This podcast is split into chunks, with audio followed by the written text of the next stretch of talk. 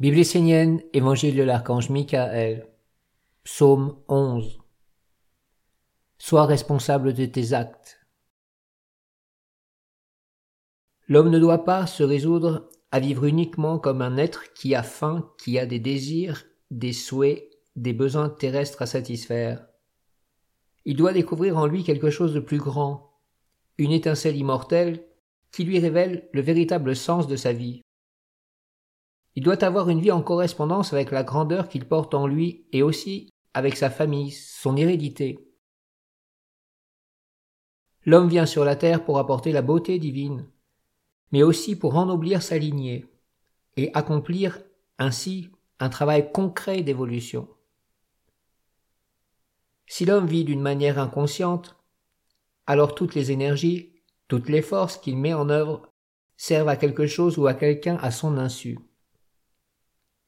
Moi, Michael, le Père du feu, je veux, à travers ce feu que vous avez allumé sur la terre, offrir à l'homme qui éveille sa conscience et qui s'engage dans le travail responsable la possibilité d'avoir une orientation précise de sa vie et de son ouvrage, qui se concentre et qu'il ait une vie en harmonie avec la lumière qu'il porte en lui, qu'il ne mange pas pour manger, mais qu'il mange pour nourrir la divinité en lui, qu'il ne dorme pas uniquement pour reposer le corps, mais pour lui permettre d'être léger et d'éveiller en lui l'autre corps qui peut vivre dans d'autres mondes.